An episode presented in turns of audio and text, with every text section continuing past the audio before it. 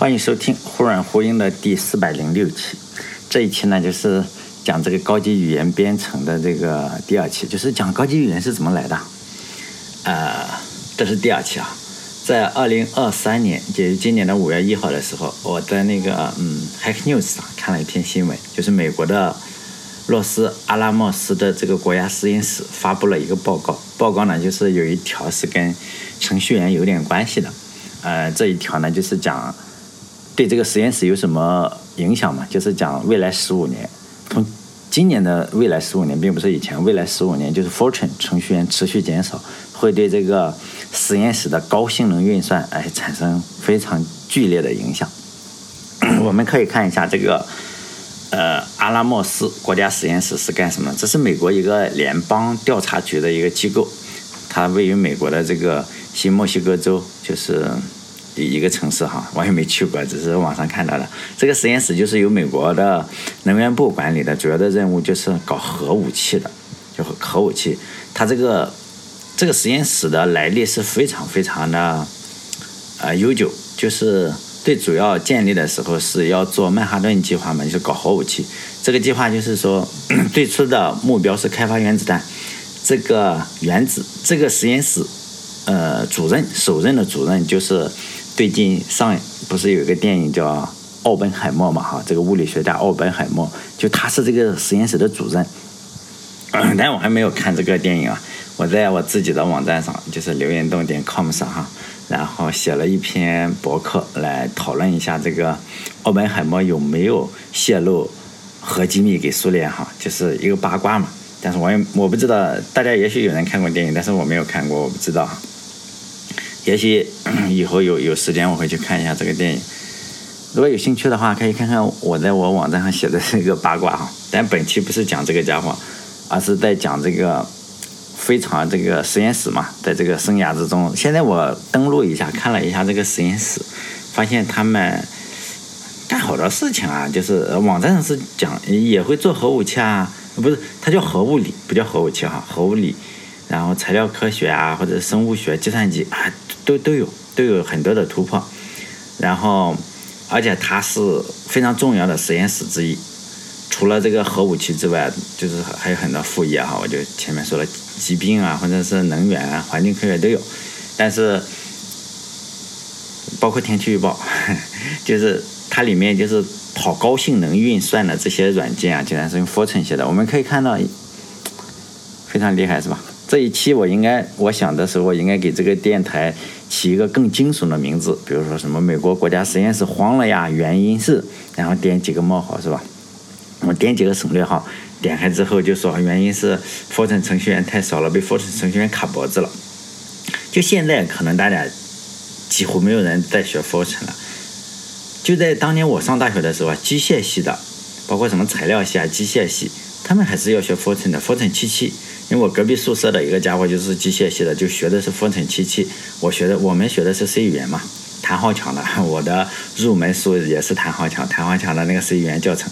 上一期电台我已经说过了，是吗？只要一门语言的，不是我说的，是我引用别人说的，就是一门语言只要超过了一百万人使用，那么这门语言就是永生，它将永远存在。比如说你 Fortune 显然就是当年是超过了一百万嘛，要不然大家。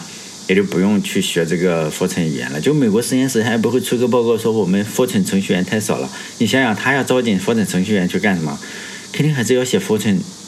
比如说你要改架构嘛，比如说他有个高性能计算机了，哎，改一下架构是吧？把我们以前的代码再跑上，他就不停的在他打补丁的时候，实际上你就越来越脱离不了他。最终的结果就是，他就永生了。这个 Fortran 程序就这样永生了，永远永远存在。就 Fortran 语言的话，在科学计算还有数值分析这一部分，是仍然被广泛的使用。就是比如说高性能计算啊，这些应用程序很酷。就我你去看那个维基百科上就这样写的，包括一些基本线性代数的一些软件呀，或者线性代数的一些包啊，都是用 Fortran 写的。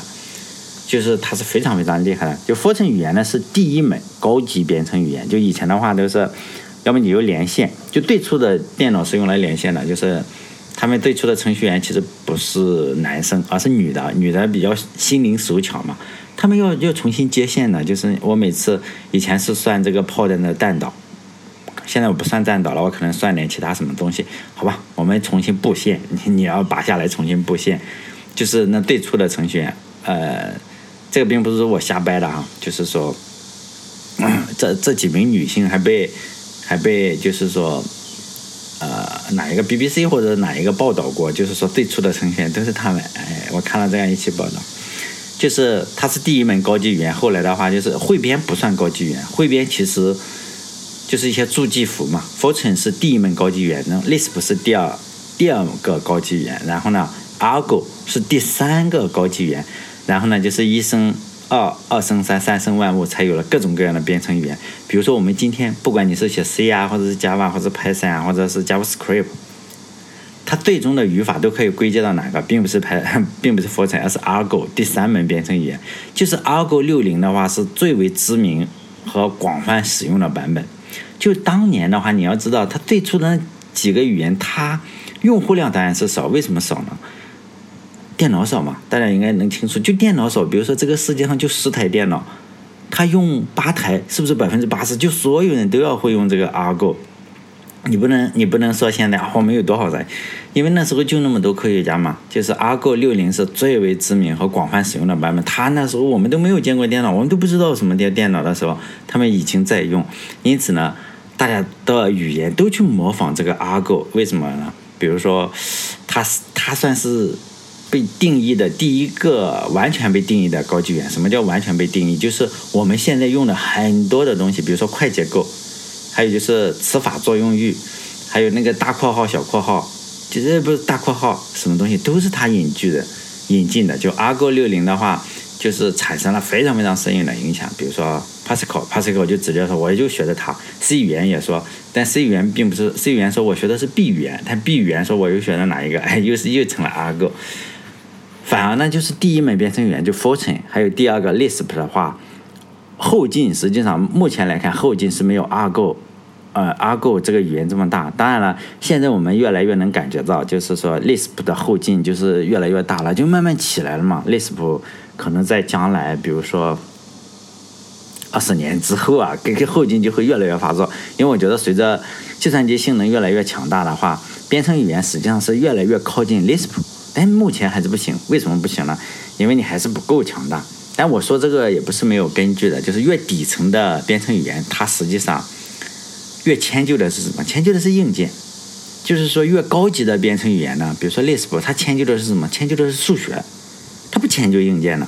比如说 Fortran 语言的话。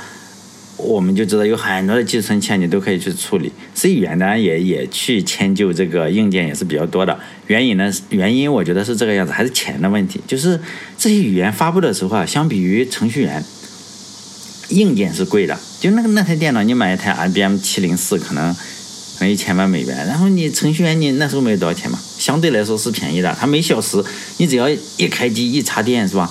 呃，一直到报废，就是每小时可能运营成本就是。五万块这个样，我我我瞎猜的，可能就是程序员一年的薪水，或者几千块也受不了，是吧？可能就是很高很高，因此呢，程序员都要去迁就它，就要去迁就这台硬件，因为硬件实在太贵了嘛。一台就程序员相对来说是便宜，但是中国情况是程序员一直便宜，所以呢，我们永远都不迁就程序员，是不是？你就给我加班，给我搞死。但是我说的是美国这个情况。就是 Lisp 呢，最初它其实并不是编程语言，而是数学运算。它要搞一个数学运算。Fortran 语言的作者，我就介绍一下这两个作者，后来比较一下哈。Fortran 语言的作者叫嗯巴克斯，叫约翰贝卡斯或者巴克斯哈。呃，我以前我记得哈，我依稀记得我在电台中讲过他。如果讲过了的话，你也不要走开哈，请请听我再讲一遍，因为我讲了四百多期。肚子里实际上没货了是吧？只能靠这个新新瓶装旧酒。就是说呢，他的故事是非常非常的让人感觉到哇，竟然有这样的人生是吧？他是个花花公子，他爹呢是一个军火商，呃，造炸药的。他爹是学化学，他他爹是一个化学的博士科学家。他是个花花公子。二战的时候，你想想，二战的时候打仗，他他爹开化工厂，开火不是叫火开炸药厂，军火商嘛。那那肯定是赚钱赚到手抽筋嘛，所以呢就含着这个通灵宝玉出生的薛蟠嘛，不能他不是宝玉，他是含着通灵宝玉出生的薛蟠，他根本无心读书的。像我们读书是为了什么？很多人读书并不是为了科学，而是为了赚钱，是吧？比如说我就是为了赚钱，虽然我也读了书，但是没赚到钱，但是我的目标是为了赚能体面的赚点钱。后来发现越来越不体面了，是吧？但这个巴克斯。显然他家里有钱嘛，他又没必要读书，为什么读书？读个鸟书是吧？所以呢，此人换学校跟换这个女朋友一样，非常非常的勤快。虽然我没有去考证哈，但是按道理的话，我觉得他家里也应该有一个大观园，里面装满了前任现任。就是美国的大学也是四年本科毕业嘛，结果这个哥们他根本不好好的去上大学，就是一门心思的，就是我不上大学，我只上大学生，就一门心思的上大学生。因此呢，他。上的第一个大学是什么？University of Virginia。我英语超级烂哈，就这个大学我一度认为是什么处女大学，因为 Virginia 不是处女大学，是不是？Virginia。我当时想，哎，美国真他妈有意思，竟然有个大学叫处女大学。后来我才知道，人家叫弗吉尼亚大学。再后来我才知道，哎，弗吉尼亚是怎么来的呢？为什么一处女呢？后来他这个名字原来是纪念英国女皇，哎，不是。伊丽莎白一世叫处女皇后，大家知道吗？处女皇后，但谁去证明一下是吧？处女皇后，她说一辈子没有结婚，她没结婚也不一定是是吧？但咱们也不能不好意思说哈。就这个哥们的话，他在这个处女大学中就上了多久？上了一年就退学了，并不是他学习不好，而是他选课太少。比如说你，你四年毕业的话，你你要选百分之二十五的课嘛，是吧？你一年你要选百分之二十五的课。结果呢，他只选了一门课，一门课叫什么音乐欣赏。你选的课时不够嘛？你就去每每星期，我操，你就去听个音乐欣赏。每星期两节课，你去做做九十分钟去欣赏个音乐，那你实在是太不像样了，是吧？就来大学了，你去听歌了。后来的话，他就退学了嘛。哎，退学无所谓，是吧？爸有钱，然后他就到了他爸爸的客户那里，美国的军队上。我们知道花花公子应该在军队上也不是特别的什么，是吧？又打仗，那军队还随便待了待就不去了，我不当兵了，又不去当兵了，又去了匹兹堡大学。就是你你我们可以看到美国的大学好像比较容易去，是吗？实际上对对我们太难了。然后又去欣赏音乐了，然后后来又被退学了。因为我对匹兹堡大学是有比较深的感情哈，我当年我当年怀着万分激动的心情申请想申哎申请过。这个学校不止想申请，还行动了，是吧？想申请只是暗恋，但是我确实行动了，我申请过这个大学，因为这个学校里曾经有我年轻时的偶像王小波，是吧？可惜这个落花有意，流水无情，这个匹兹堡大学就发给我了一封拒信。以前我是雅虎邮箱，现在后来雅虎邮箱不能用了，但是我已经把这个截图了，哎，太痛苦了，是吧？拒信发给我了一个拒绝信，拒绝了我的申请。多年以后啊，当我开了一整天的出租车，然后凌晨是吧？开出租车开到凌晨啊，把车停在一个灯火通明的卷帘卷帘门口，然后事后啊，有时候就点上一根烟，在烟雾缭绕之中啊，我总会是会幻幻想，如果当年匹兹堡大学录取了我，是吧？我至少应该在美国开出租车吧，也许会好一点点。但是呢，匹兹堡大学是吧？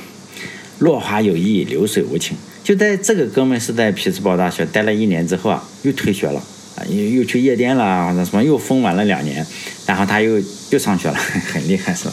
又去又去了一个叫呃哈佛福德学院，不是哈佛大学，你们写的拼写差不多，这个不是哈佛大学，跟这个哈佛大学差不多的名字，然后又去读了读，然后呢又去哪里了？去了 IBM，去研究什么编程语言？他实际上刚开始也不是研究编程语言，他就没事干。人家说你去，要不整个编程语言？他说好，那去整嘛。然后组了个团队，团队当中的人都是一些不是很厉害的人，结果很厉害啊。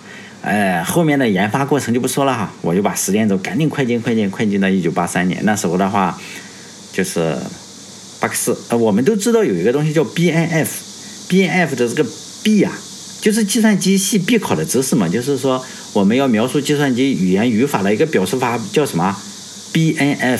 是不是？至今仍然是你考试的话，肯定要考一下嘛。巴克斯，他就是因为这个东西，他他跟他哥们儿获得了当年的图灵奖，一九八三年的图灵奖。他在发表演讲的时候，他就批做了自我批评，并且深刻的自我批评。他把刀口对准了自己，是吧？对准了自己的复成语言以及他的模仿者，包括 C 语言这一切。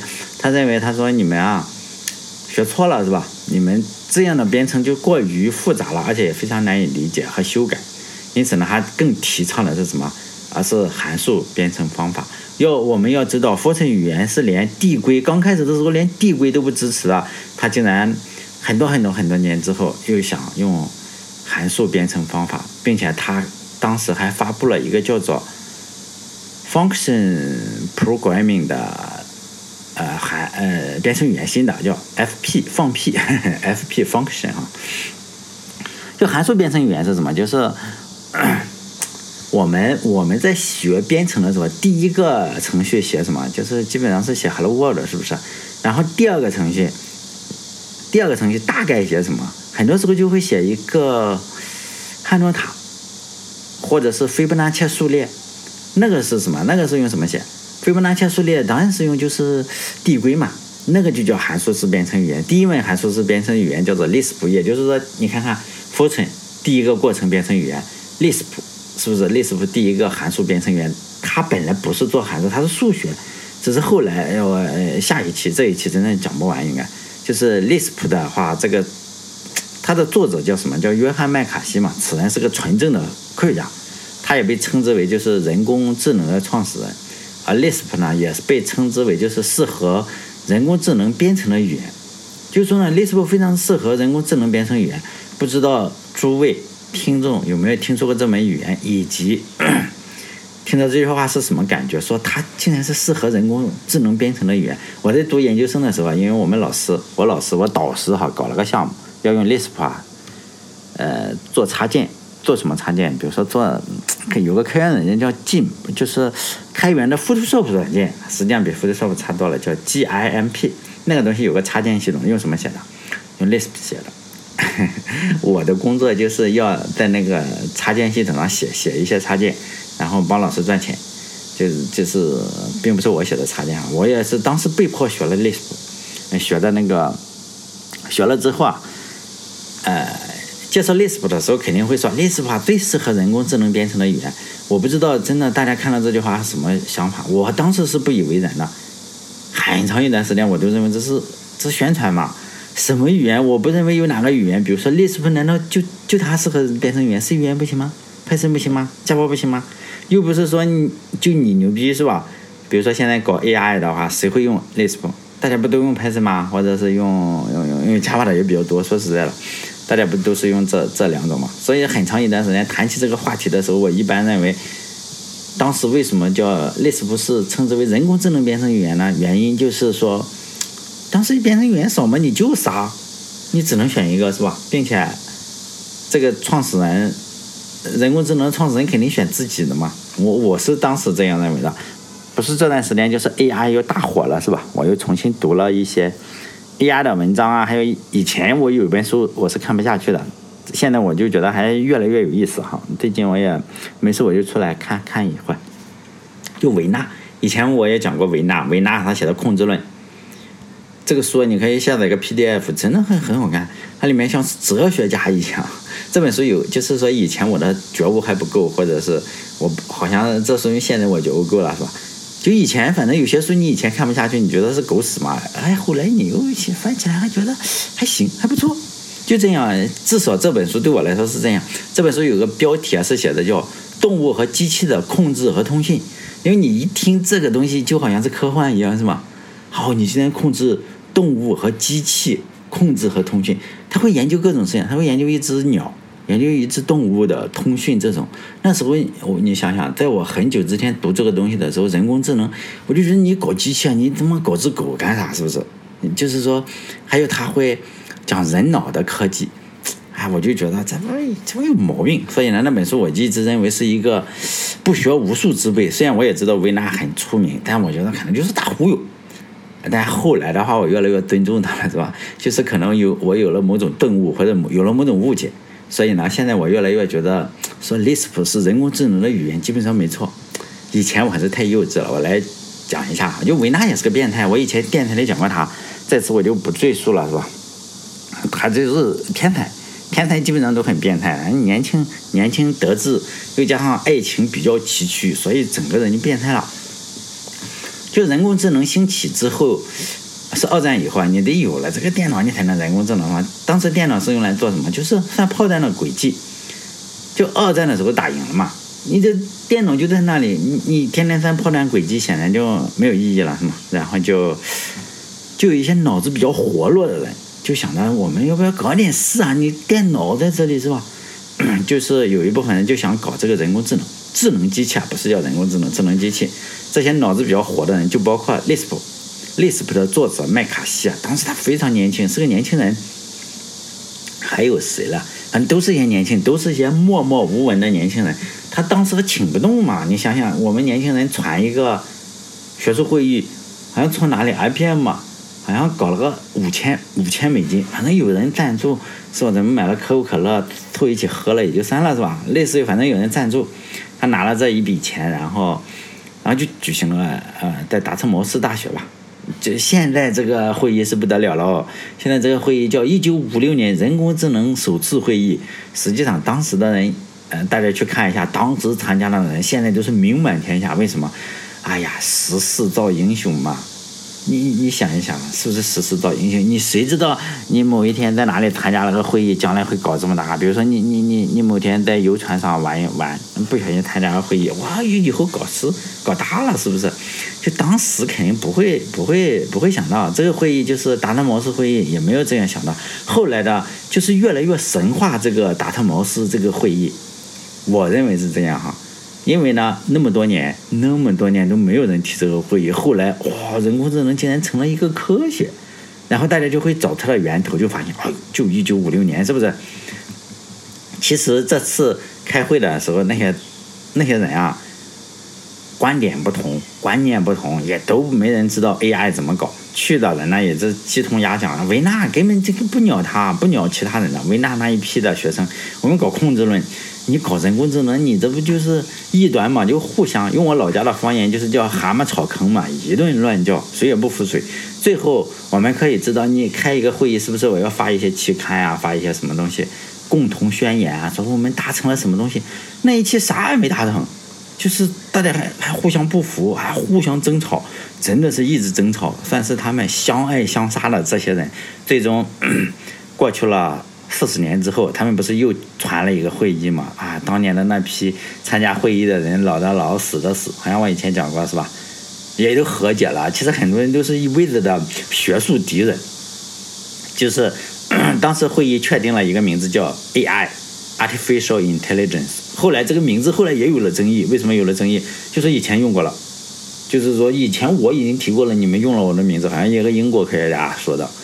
但是呢，这这不重要是吧？我们也不在意。我们就是搞注册商标的。我觉得最最最最重要的事情，这次会议实际上提出了一个，嗯，到现在大家好像还没有解决好的问题，就是说你如何表达，如何表示这个世界上的知识。就人工智能啊，你你人工智能你要学习吧，你不能说我造了个电脑程序一跑，哎，跑出智能来了。因此你要先学习嘛。我不能说，哎，我们哪个科研三年搞出了人工智能。哎呀，这这嗯，虽然是有可能，但是你要知道，人工智为什么叫智能？你要听到，比如说我现在外面有蝉的叫声，你要想到，哇，现在有蝉的叫声，肯定天气很热。我们正常人类都可以这样想。你如果人工智能想不到这一层，就显然就是人工智障嘛。大家呢应该理解。比如说，他要把整个世界的信息传递给这个人工智能，让他学习。比如说有达芬奇的画，达芬奇画蛋，画了个蒙娜丽莎，还画了个什么东西，我也不知道。就贝多芬的音乐，他一听到《命运交响曲》，他就知道哇，这个是《命运交响曲》，然后他就联想到很多的音乐家，比如说他联想到了郎朗，是不是？我能联想到的就是郎朗，因为我还是有时候现在也有点喜欢听古典音乐了。还有海量的书，比如说你你看《史记》，好，你要想到《史记》，然后你要联想到其他的什么地方，你联想到光荣革命啊，什么东西史历史是吧？有这些海量的数据，如何把这些东西通通变成？电脑可以处理的东西啊，你首先你要表示出来嘛，你总不能给这个电脑插上个麦克风，你说你听，你听外面有汽车声，有蝉的叫声，这这也是一种方法，我认为这是一种方法。但是如何处理它呢？就如何表示它？这个非常非常难的。当时人工智能也是这样，就卡壳了，不知道，就也不但就不不但不会处理，也就完全就不知道。但是大家提出了这个模型，就现在这个模型有了个官方的说法，叫知识表达模型还是知识表示模型，就是这个世界你怎么去知识表示它。但这个模型当时是没有人知道要怎么做的，现在可能，呃，现在可能有点知道了，是吧？就是利斯普提出的嘛。那，除了知识表达模型的话，还有另外一个问题是没有解决，那就是说我知识表达已经弄好了，就是我也能听到产生，能知道贝多芬，也能看到图片，就是我已经有了听觉、视觉、嗅觉，反正有了各种各样的传感器，是吗？假设叫传感器的话。就是说，计算模型怎么做？又不知道计算模智能的计算模型怎么做？知识模型有了，计算模型怎么办？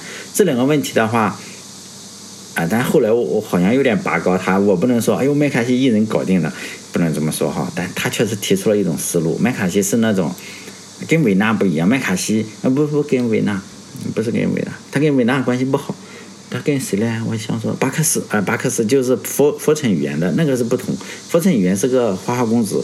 呃，麦卡锡呢，确实是个科学家，就是走路都要扶着墙的。为什么？因为戴着厚厚的眼镜，可能近视一千度这个样子。他确实提供了一种思路，这种思路啊，后来就演化成了 Lisp。但是他提供的思路是什么？在数学上表示，就数学上，我我我也不知道现实是怎么样。因此呢，你看看，它不贴近，它不贴近的是什么？它不贴近计算机。我没有计算机，我我弄的是搞理论，我是从数学的角度去提供一个。表示世界以及计算世界的模型有没有计算机跟我没关系，他的原他的原则是这个样子。后来人家说，哎，我把你的思想搞成计算机啊，他就赶紧说，哎呀，哥们儿，你他妈算了吧，理论是理论，现实是现实，是吧？你别给我整活。但是那个人说，我他妈就整，然后呢，给搞出了 Lisp，这就是 Lisp 如何变成人类历史上第二门编程高级编程语言的。但是呢，这时间到了，是吧？所以呢，如果你想知道的话，哎，这个 Lisp 为什么这么厉害，是吧？以后的以后的程序啊很可能就是越来越接近历史谱。为什么从一个数学模型，它与计算机没关系，你是不是计算机都没有关系。我是在数学理论上，只是你给我实现了，哎，也不错，是不是？所以呢，我要再讲一下这个故事，让大家了解一下，只能且听下回分解了。好嘞，这一期到这里，再见。